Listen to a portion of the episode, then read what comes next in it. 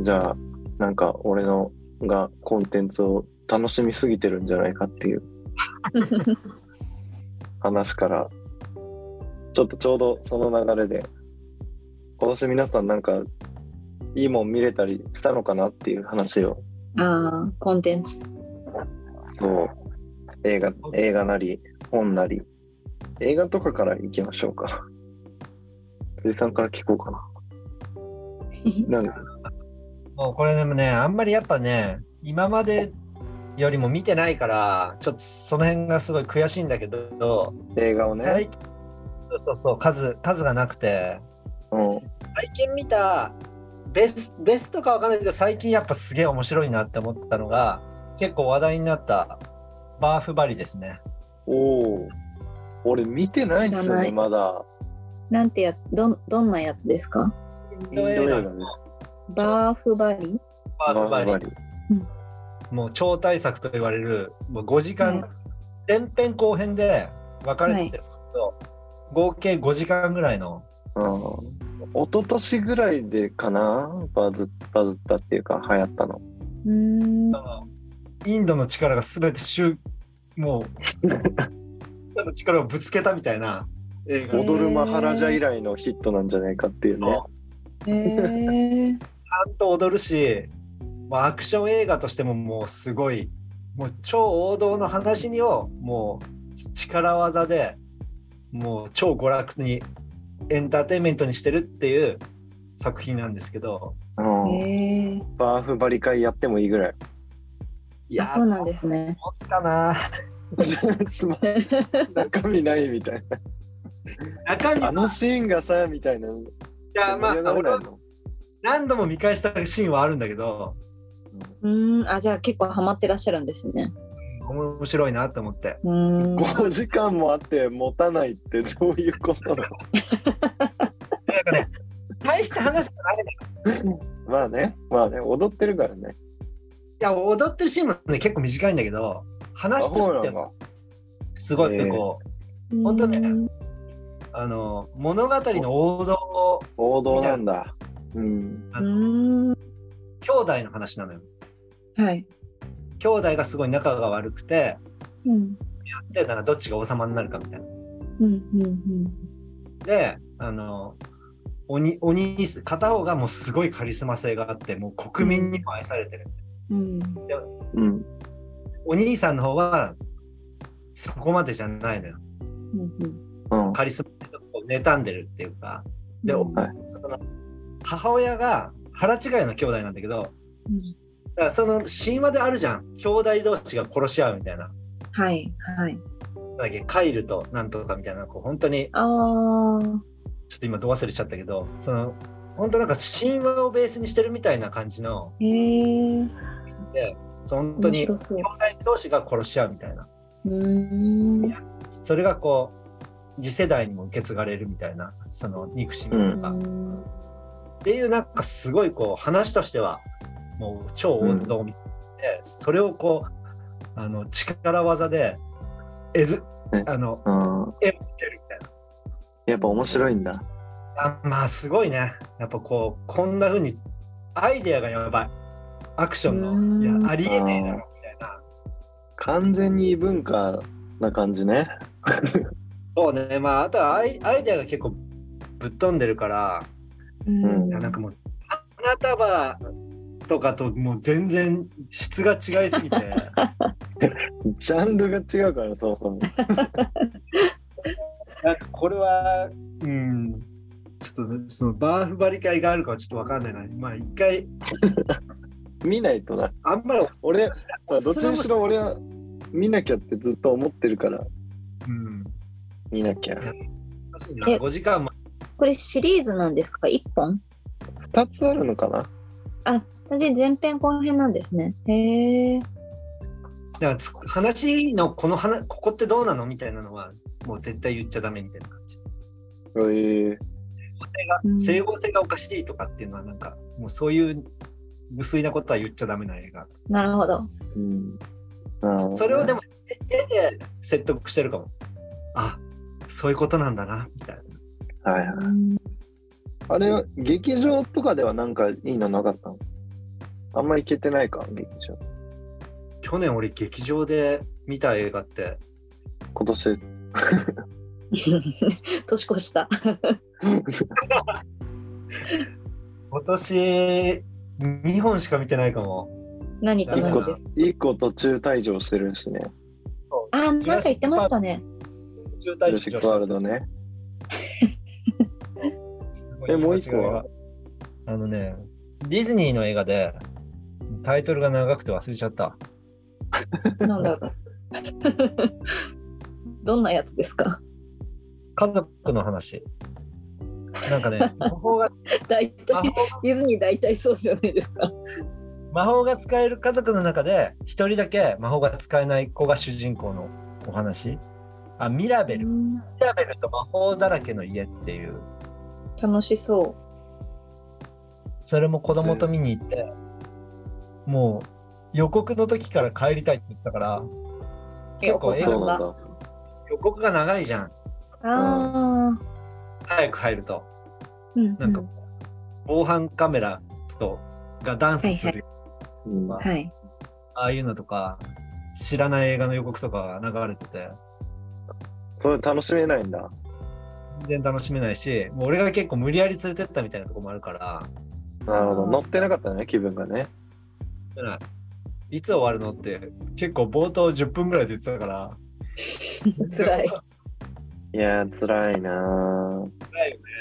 や、だかなるらほど今だってドラえもんとか見に行けるかもしれないけど、うん。なかなかちすょっずめの戸締まりとかはまだちょっと早いのかな。うん。とやるかもね。うん、なんか本人がね見見る気にならないと結構きついかもこれ見たいとか、うんうんうんうんうん。確かに。そうなんリサさんは、あはいはごめい。んはなさどうぞ。いはい。いや、リサさんのベストムービあー。私私は私もそんなにもともと映画得意じゃないんであんまり見てないんですけど今年からあの映画に関するなんかちょっとテキストみたいなの書かせそてもうですらよっね。ててそう,、なんですそれの1本目が「プラン75」だったんで、まあ、はい個人的、まあ、内容ももちろん素晴らしかったんですけどあの個人的印象深かった映画ナンバーワンとしてはそれおー。ですかね見ましたえ、見てないですプ。ランなんですけどめっちゃ良かったです。まあ、ちょっと映画にあんま詳しくない私が言うめっちゃ良かったですなんですけどめっちゃ良かっ たです。なんか映像もや、まあ、なんだろうテテーマとしてはやっぱりすごい重たいんですけどあのーまあちょっと先の未来の日本みたいのが設定で、えっと、75歳になったらあの死を選択できるみたいな、うんうんうんこう法律が施行されてで、まあ、なんとかこう人口を減らしていくというか少子高齢化はいをはい食い止めるみたいな、あのちょっと、まあ、ホラー的というかすごい怖いでなんか結構善意かのように死を進めるみたいな感じの世界なんですね。なんで、まああなたのためを思ってみたいなところで死を少しずつこう高齢者を追い詰めていくみたいなところですごいなんかゾッとする映画ではあるんですけどでもなんか映像だったりとかはすごく綺麗でなんか、うん重たいんだけどし考えさせられるし怖いんだけどうっとなりすぎない追い詰められすぎない感じがすごい綺麗な映画でう普ん通に映像として面白かったですね。えー、うん、これは見ないといけない。ぜひそうだねはい俺こそ私ととかでやってもそうでも重たすぎて話せる内容を結構選ぶぐらいかもしれないですライブでやるのちょっと怖いかも、なるほどねコ うンプん、レすぐ燃えることまたつまず暗いくちゃなっっちたゃうり。しそうで暗くなっちゃう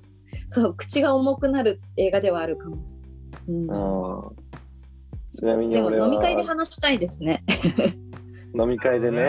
うんうんオフレコ、オフレコでね。フレコで すいません朝日さんは何ですかあいやいやいや。俺はちょうどね、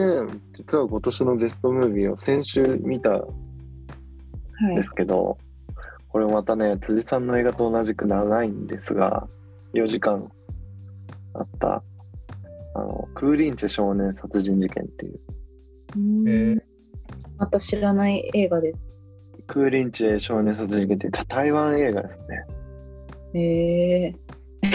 先週見たんですかまたなんか忙しいのにこれね、もう最高だった。ベスト10に入るかも、人生で。へええ本当に素晴らしかったですね。これね、ほん1960年代の台湾の話でね、実際に起きたこう殺人事件をモチーフにしてる映画で、まあ、殺人事件ってタイトルに入ってるんですけど、なんかサスペンスとかミステリーとかでもなく、青春映画なんですよね、中身は。うーんうん。で、もう本当に4時間なんですけど、なんか各シーンのこう、ちょっとしたこう少年たちのなんか心情の変化みたいなやつが、ちゃんとこう、ちょっとずつ変化してって、そのそれぞれの登場人物のそれぞれの変化が、こう、それぞれ影響し合って、しっかりラストにこう、帰結していくみたいなのが、うーんめちゃくちゃ綺麗で、へえすごいクオリティの作品でしたね。しかもこう、全本当にこう、各シーン、本当にこう、60年代の台湾ってこんな感じだったのかなみたいな、本当に生活のを切り取ったような感じ、そのままがずっと続いてって、本当にこう、リアルさとかもあり、映画としても本当に素晴らしかったし、いや、どうやって作ってんのこれみたいな。ので、ちょっと結構驚いちゃったな。い映あど画うぞ館で映画館や、いや、UNEXT で見ましたね。うーんそれ一本で4時間ってこと1本で4時間。いや、なんか、うん、すごい。本当にすごかったですね。まあ、あと、劇場とかで言うと、最近は「すずめの戸締まり」とか「スラムダンクとか見に来ましたけどね。ああすごいなすごいね。見てるね。いや、すずめの戸締まりはね、でも、なんかびっくりしましたけどね。良かったですか端的にリサさんは見てない見てないですまた見たいと思ってますそうですね。なんかもう割り切った感じですね。なんかもう本当に監督の性癖みたいなことを完璧に排除されました。そうなんだ。だ深海感、深海感っていうか、深海誠の感じはないんだ。ないっていうかなんかもう国民的作家っていうか映画みたいなとこをへえ引き受けた感じがする。まあ俺俺の好き嫌いとかは別にして、なんか本当にそういうポジションを取りに行ってる感じがううんーんそのそういう説得力もあるってことなんだ。説得力あるし、まあ、個人的にはこう「君の名は」とか「天気の子」で感じた結構違和感みたいなすごいあったんですけどそこら辺のなかったかな今回はあんまり、えへえそうなんだ。うん、まあでも俺がやっぱ深海誠作品はあんまり好きになれないっていうこうジブリとの対比みたいなこれまたなっちゃいますけどうん。あ辻さん「君の名は」と「天気の子」は見たんでしたっけ君の名はしか見てない。あ天気のこと。そうなんだ結構やっぱ人間中心的なんですよねうん結構人間がこういろんなものをコントロールしちゃうんですよ自然とかあーをちょっとありますよね確かにそうだからジブリと逆なんですよああそう言われるとそうですね面白いそうしジブリはねどっちかというと自然中心的な発想なんですよね作品があー確かに。確かに結構宮崎駿がそういう発想のしうん思想の持ち主の人なんでで新海誠はまあそこまでなんか人間中心主義をこう押し出そうみたいな感じでこううん思想をぶち込んでやってるわけじゃないんですけどこうなんかそうなっちゃってるっていうとこがうんなんか人間の力で自然をどうにかしちゃってる感じがちょっとねあんまこう苦手なところそこを美談にしちゃってる感じがうん。ちょっと好きになれない感じはあるんですけど、まあ、そこそういう自分の好き嫌いとかを度外視しした時に、あなんかちょ誰が見てもこうある一定面白い感じうんこう広くみんなで楽しもうみたいな作品をちゃんと作れている感じがすごい伝わってきてて、うんすごいなってそうなん思いまだし。たけどね。今のなんか対ジブリとの対比とかだとなんか時代とかもあるのかな全然わかんないけどこう考察してないっていうか作品もあんまり見てないからあれだけどうん。どうなんですかね。見れてないじゃん。んジブリとか作品をさそこまでこうジブリのピークがあるとしたらさうん。多分今はこうつそんなに作れてないじゃん作品を、だからこう時代が変わってんのかなみたいなうん。そうですね。まあみ、あの、宮崎駿はそもそも多分自分の作りたいものを作る派の作家なんで、自分の作りたいものがあれば作るし、うんっていう、こう、結構俗人的じゃないですか。うんでも、むしろこう、新海誠作品は、こう、定期的に作るみたいな、決め事、決め事として作られてるような感じがある程度あるから。うんそうかな、でもなんなるか、ほど宮崎駿に好き勝手作ってるんですよねって言ったら、そんなことねっていう言いそうだけど。まあね、いやでもこうやっぱこう作品の中で描かれてるやっぱうん。彼のこう思想とか。癖とかは全然出て存分にぶち込まれてると思うからある程度こう商業的にするために削られてる部分は大いにありますかうんだから来年とかは楽しみだよね。楽しみ発表されましたしねあのメインビジュアルも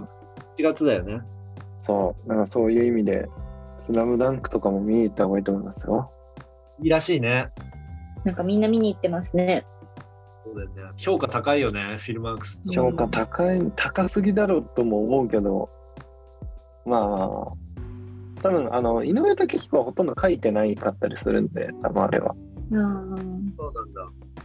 でもちゃんとそのニュアンスが出てたりとかするっていうのはこう組織で作っててあれを作れるっていうのは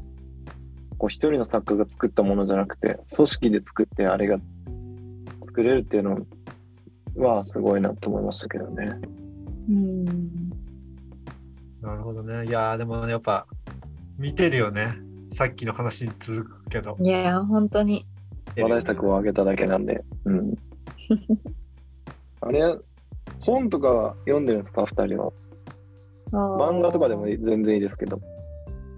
今辻さんが本棚見てますね。いや本ねあんまり読んでないんだよな本は最近面白かったよなでも本当に衝撃で度で言うとあの聖なるズーかな俺はああそれは間違いないですね。あ多分読ーんで生活に影響を及ぼしつつあるもんな、でもね。うんなん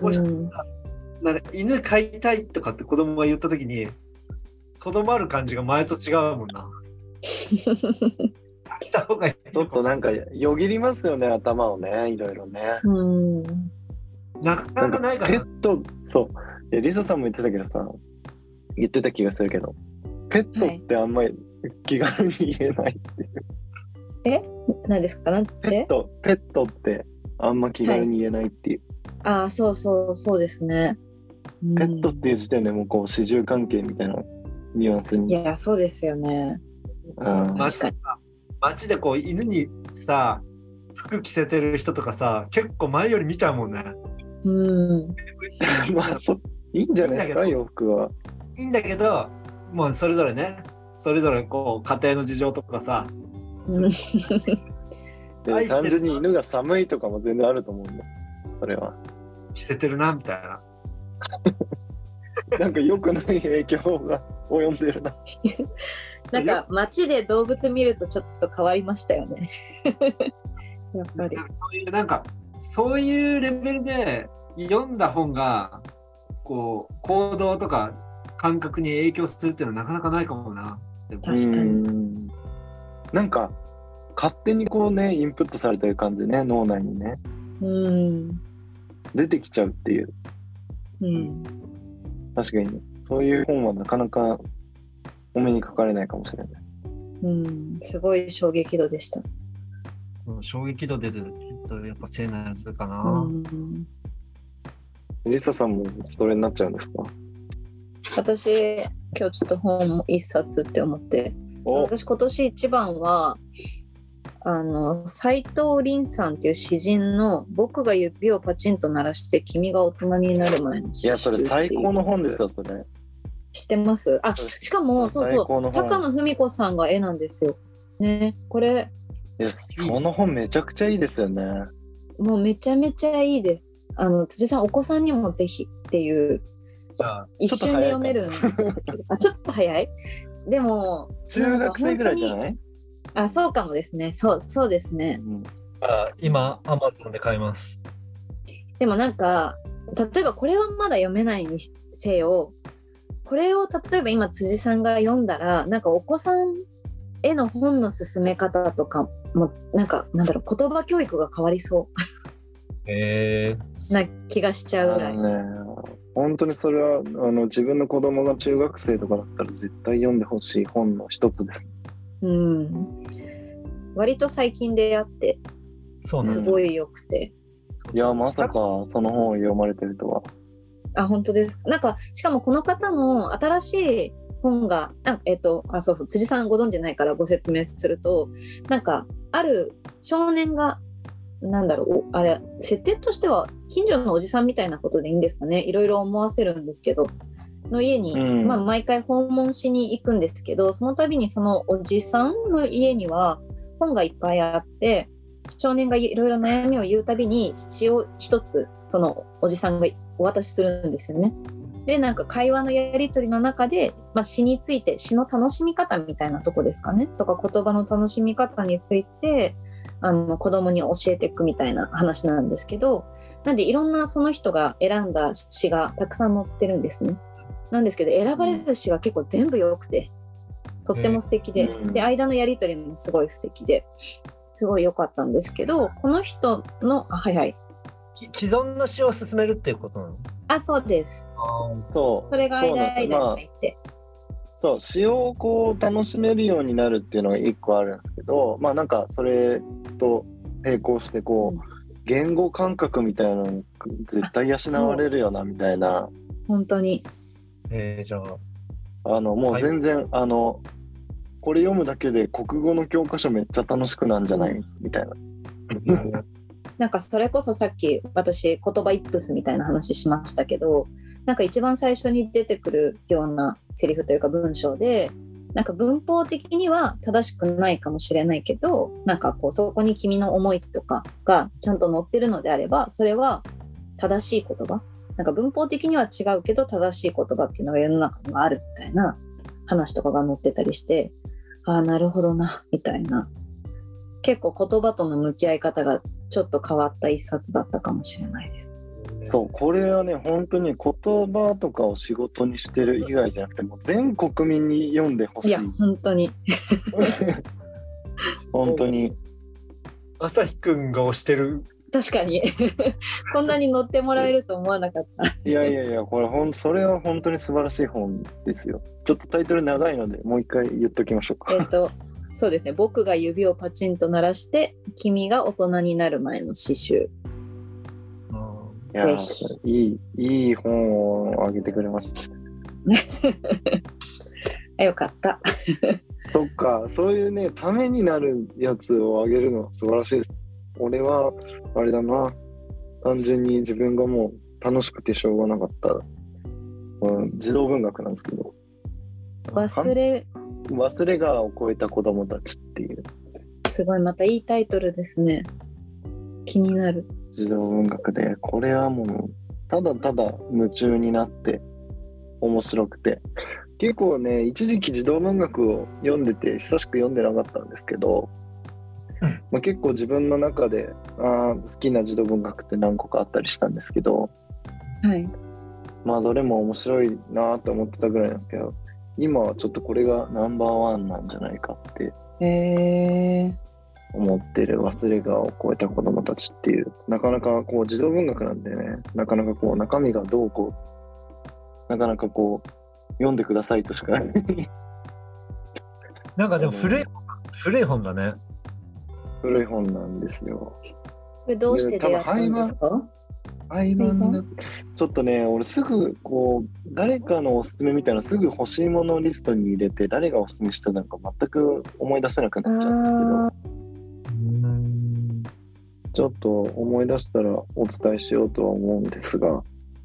なんだろうね、で言うも、の、朝日くんのさ、その児童文学とかを読むっていうの、はい、ななんか興味なんだよね。なんかそれがすごい結構不思不思議な感じもするんだけど。いや、なんか、うーん、結構こう、えでもさっきのリサさんの本とかも、あの、同じうん優しさというか、難易度というか、だと思うんですけど、やっぱこう、難しい本読んだ後に読みたくなるっていう、なるほど。うん、なんか疲れた、まあ、本だけじゃなくても、映画とかもそうかもしれないですけど、やっぱ難しい映画見た後に何も考えずに見れるバーフバリとかを見たくなるとか、うんうん。なんかそういう感じかも。あーそれはな、でも分かりやすいってことだよね。なんかこう、へ平易な言葉で、分かりやすい言葉で、こめちゃくちゃ面白いっていう。う、いや面白いっていう。うん、内容が面白いんですかやっぱり。内容が面白いですね。内容、まあ文章しかり、夢中になっちゃうっていう。夢中になっちゃうっていう面白さなんですね。で児童文学はなんかそこな気がしますけどね、俺は。やっぱうり、ん。こう夢中になって読めるか読めないかとか。なるほど。すごいなんかでも難しいことを言ってるな感じもするけど、どどういうこと児童文学ってでもなんかこう子供の子供に対して子供用の文学ってことなのかななんかこうどあーうどういうジャンルなうの、んまあ、だから対象年齢的なところになるんじゃないですか、やっぱり。それはなんか子供が読んでもいい小学生が読んでもいい感じなのどそうですね。全然、全然小学生でも OK。うん。なるほど、いや実は俺エッセイも実はおすすめしたいのがえ聞きたいです。ちょっと2冊ぐらい言っちゃっていいですかちょっとさらっとはい、聞きたい。いや本当にこれもちょっと難しい本とか読んだ後に俺エッセイとか読むのすごい好きでこうアマゾンでおすすめ出てきたのでポチって押す押して素晴らしかったまさかの素晴らしまさかのって言ったら大変失礼ですけどオードリーの若林ああ、はい。の「斜めの夕暮れ」っていうわかります、わかります。読んだことエなッい。セイがあってね、あれが本当に想像を超えてきましたね。いいなへえ。読もあのあの人って結構車に構えてこう世の中をこうちょっと影から皮肉って見てるみたいなうんキャラクターじゃないですか。う。はい。でそういう内容なのかなと思ったんですよ。ちょっとケチつけながら、うんうん。笑いながら世の中を見るみたいな。全然違くてそれを克服していく話なんです。へえ。でもすごいいろいろ考えてそんな方ですよね。そうその自分から卒業して世の中を肯定的に見ていくっていうエッセイなんですよね。うん。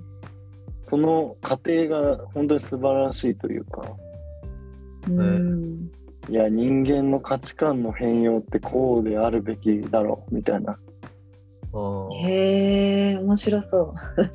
感じが本当に素晴らしくてあとはあのこれは本当に普通に単純に面白かった意外なところだと思うんですけど元 SKE48 の方らしいんですけどパンダのうんちはいい匂いパンダのうんこはいい匂いかなへうんちかうんえ、ここかれもエッセイなんですね。エッセイでこれははい。こう異文化自分が異文化に飛び込んだ時のこう今までの人生で時のことを振り返ってエステにしてるんですけど、へえ。まあ、単純にこう世の中を見るこう視線とか解像度とかうん。いうのが良くてこれもあの多分リサさんとかは物書きの方なんで、はい。結構そこをもしかしたら感じてくれるへーかもしれないちょっと見てみます。誰にでも読める優しい文章へーだけどちゃんと独自の視点とかこう笑える要素だったりとかいや確かに。に面白いみたいな要素が絶対にこう、毎回、毎エピソード入ったりする。うーん。え、もともとこの方はアイドル時代から知ってたんですかいや、知らなかったですね、全然。あ、そうなんですね。へエッセえ。イなんか面白そやっぱエッセイって面白いですよね。なんかいろいろ詰まってるんですよね、人生がね。なんか普通のこと言っちゃいますけど。う。難しいですよね。うんその自我が出すぎても、独りよがりになっちゃうし、と、みんなの共通する部分と、だからやっぱ面白いですよね。いや、面白い。本当に、なんかもうちょっとエッセイ読もうかなって、思うこの2冊をちょっと読んで。へえ。すごいいいお話聞ねいた。エっッていうセ感イっじてかエな。ッセイね最近昔は結構読んでたけど最近あ、そうなんですね。そう、俺も最近読んでなくて、久しぶりにこう、おすすめに出てきたね、オードリー・若林うの斜めの夕暮れからちょっと別のエッセイを読んでみようとか、いろいろ手出してる中で、このパンダのうんちはいい匂いうんは、オードリーの若林さんのやつと同じぐらい良かったかもしれない。うんうちょっんと読んでみようかな結構ね読み始めるとささらっと読めるじゃんエッセイって確かに、うんそうですそねうそうあの一個一個が短いから別にうんうこんうんう電車の移動中に一つ読んだりとか寝る前に一個読んだりとかできるのが確かに結構いいしあのコスパすごいですよねやっぱね確かになるほどねあの質の高いですよ本当にコスパが高い、世の中のインフレとかはさそのなんか克服するっていう感じだからなんかこう全体を通してちょっとストーリー性があるんだねじゃあなんかうん感あいやじがするけどいやそんなことなくて今日は独立はしてるんですけど一個一個うーんでもなんかこう今までの俺とは違う見方をそれぞれしていくっていう感じかなうんえー面白そうんうん、だからこう意外なそうちょっと皮肉をテーマにした内容なのかと思いきや真逆の内容だったんでう、そこのギャップもあり、うん結構最近なんだ、う、うんこんなのが最近なのかなんか何冊か出してますよね若林さんって、うん、ちょっと他のも読んでみようかなってうんキューバ旅行に行ったやつのやつああとかもねちょっとそう気ですになよってるねって感じではいどうでしょうこんな感じでいいのかないいんじゃないですかまもなくサッカー始まるしマジでじゃあ、もう始まっちゃうのサッカー。いやまあ12時から大丈夫大丈夫ですよまあ来年に向けてね来年はい1月一発目は継続がそうテーマなのそうですね楽しみすごい楽しみちょっとねそう、うん今度こそこう生活に生かして 確かに仕切り直しましょうだ継続をちょっと根付かせたい なはいって感じで今年もはいありがとうございましたありがとうございました来年もよろしくおはい、願いします来年もよろしくお願いします良いお年を皆さん、あそうですね良いお年を私はありがとうございますはい、はあーりいがとうございます。お疲れ様です